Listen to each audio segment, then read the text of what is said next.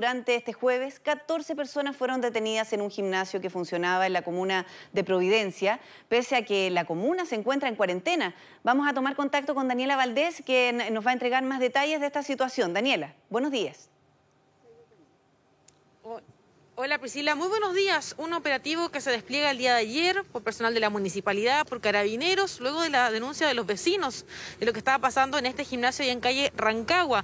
También en las últimas horas ha salido este comunicado emitido por el gimnasio, quienes aseguran que no son trabajadores. Es parte de lo que queremos aclarar y conocer el día de hoy en la voz de la alcaldesa Belín Matei. Alcaldesa, muy buenos días, que nos puede comentar, porque ayer, claro, a última hora sale este comunicado, ellos niegan, insisten en que no son trabajadores de Pacific. Cuéntenos usted también la información que maneja. Muy buenos días. Hola, buenos días. Lo que nosotros sabemos hasta ahora es que los trabajadores estaban sin contrato, por lo tanto, realmente es bien saber, es bien difícil saber quién los estaba empleando porque no tienen contrato. Estaban sin pago de imposiciones y estaban además con instrucciones que se tenían que esconder si es que había una fiscalización.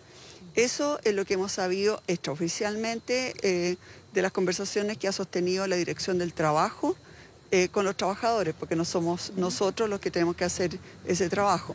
Así que en realidad esto todavía es un tema en curso.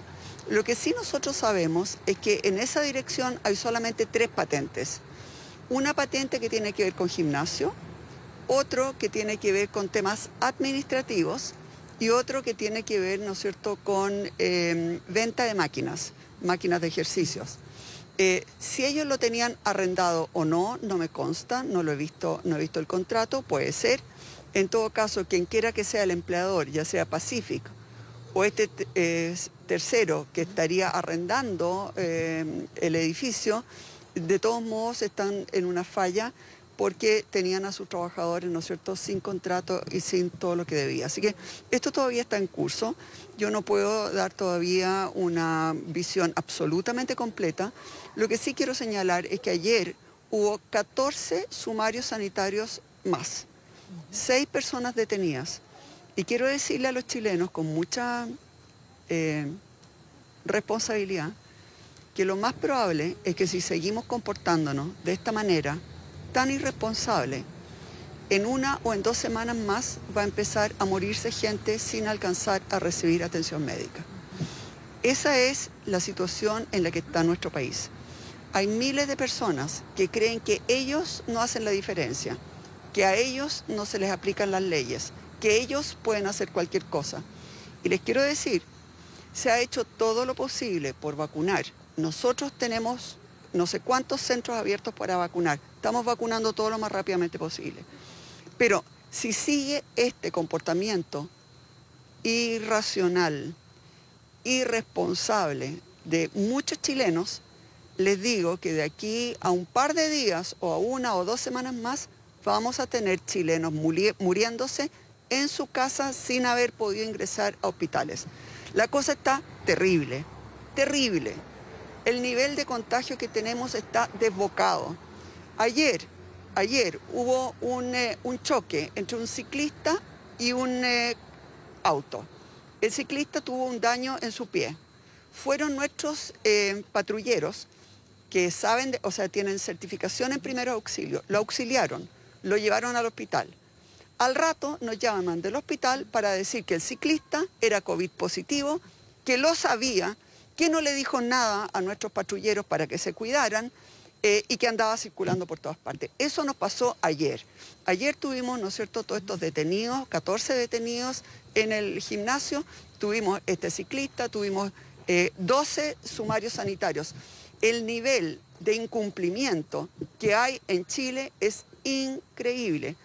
Y lo que les quiero decir es que las consecuencias van a ser catastróficas.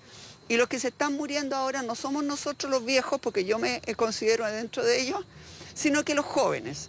Los jóvenes son los que hoy día están en la UCI y se están muriendo gente joven. Yo no sé qué más hay que decir para que la gente entienda y respete eh, efectivamente la cuarentena. Alcaldesa, preguntarle, antes de pasar también al tema de su espalda, creo que tiene que ver con la franja, la banda horaria. Eh, este local además tenía un historial, entiendo que había una fiscalización previa, ya habían pagado la multa que había pasado y qué es lo que se va a buscar, me imagino que una clausura ya definitiva. Eh, efectivamente, teníamos un episodio anterior en que había sucedido exactamente lo mismo. eh, personas, ¿no es cierto?, que estaban ahí adentro haciendo supuestamente labores eh, eh, administrativas. Además, me imagino que la multa la pagaron. Esa parte yo, perdón, no, no, no tengo seguimiento, no lo he hecho, lo voy a averiguar igual. pero la verdad es que vamos a ver si efectivamente el contrato de arriendo que dicen tener tiene algunos visos de de ser real o no, eso tenemos que verlo, pero de ser cierto que es eh, la misma empresa reincidente, obviamente que la vamos a clausurar, obviamente. Otro tema es lo que pasa a su espalda, la banda obrera que ha sido muy aprovechada acá en la comuna de Providencia. Entiendo que usted nos va a dar noticias en algunos minutos más, a ver si nos puede también adelantar, cómo lo han visto acá en el sector de Pocuro, que hay mucha gente que aprovecha desde muy temprano este espacio. La verdad es que acá en la Plaza Uruguay, en la Plaza, perdón, en Río de Janeiro, ¿no es cierto?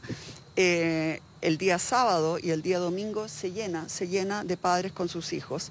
Y todos los días eh, vemos a mucha, mucha gente caminando, haciendo ciclismo, em, corriendo, etc. Así que efectivamente vamos a hacer anuncios, eh, no para que venga gente de todas partes y se aglomeren, sino que justamente para dar más espacio y para que haya más distanciamiento social entre las personas. Eh, la gente de Providencia, el 90% de nuestros vecinos vive en departamento y por lo tanto tiene una sensación como de ahogo y necesita salir. Y por eso que les vamos a abrir dos pistas el sábado y el domingo durante la banda horario para, para el deporte. Vamos a abrir desde Lyon hasta Tobalaba dos pistas eh, que son de vehículos eh, para que la gente pueda también aprovecharla y no solamente eh, hacer running eh, en, el bandejón central. Vamos a abrir dos pistas y el próximo sábado vamos a abrir dos pistas más de la Avenida Lyon desde Pocuro hasta Nueva Providencia. Entonces ya a partir del próximo fin de semana va a quedar un circuito bastante largo que va a empezar en Nueva Providencia, se va a ir por Lyon hasta Pocuro y de ahí a Tobalaba.